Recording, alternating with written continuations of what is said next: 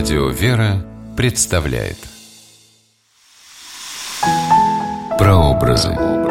Святые в литературе.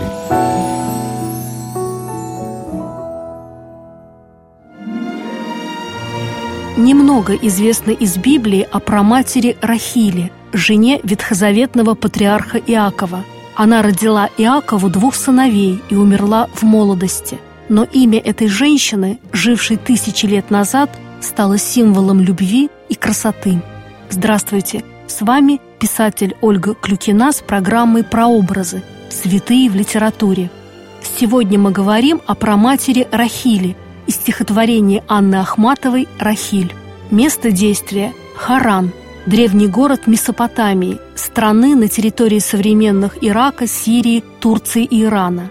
Время действия – примерно 2000 лет до Рождества Христова. После того, как Иаков, внук Авраама, хитростью получил отцовское благословение и право первородства – ему пришлось бежать из дома от гнева старшего брата Исава. Долго блуждал он по безлюдным местам, пока не добрался до большого селения в долине Тигра и Ефрата, вокруг которого были богатые пастбища.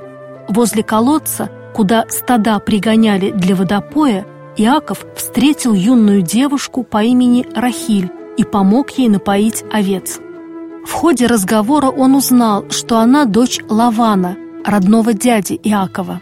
Рахиль побежала домой рассказать отцу о встрече возле колодца. Лаван с родственным радушием принял свой дом племянника, сына своей сестры Ревекки. Иаков стал служить Лавану, и тот, заметив его усердие, решил ему назначить плату за труды. Иакову приглянулась Рахиль.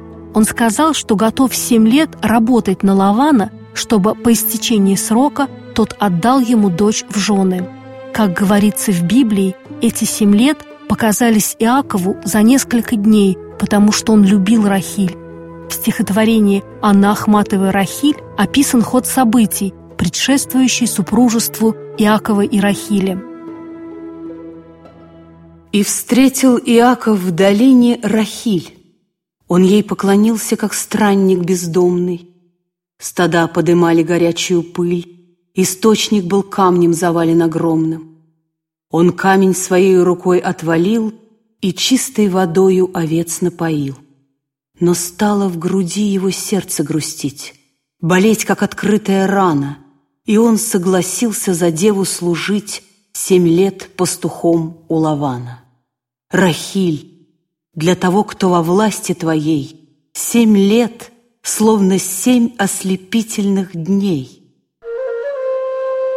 У Лавана было две дочери, из которых старшая Лия, как сказано в Ветхом Завете, была слаба глазами, а другая Рахиль была красива станом и красива лицом.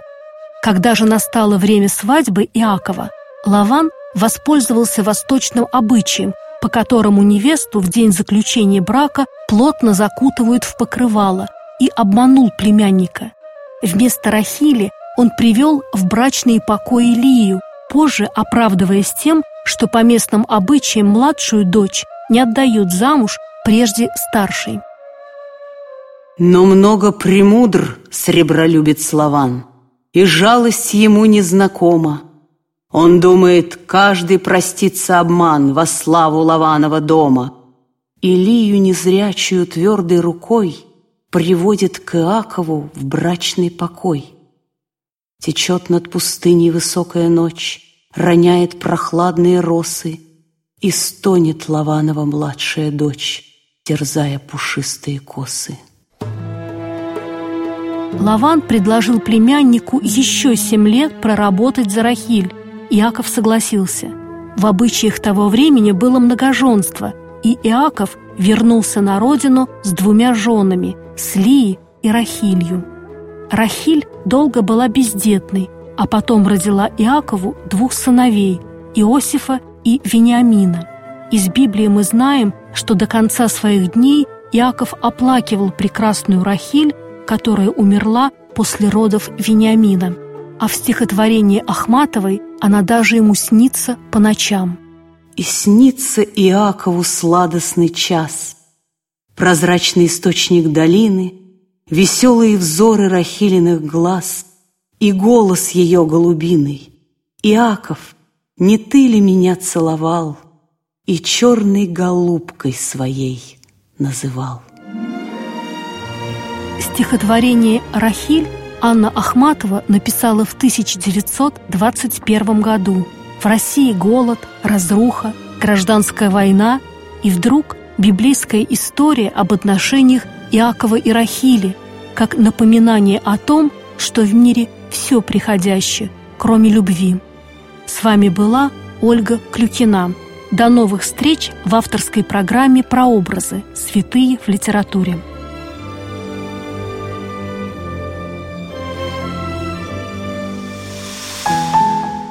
Прообразы.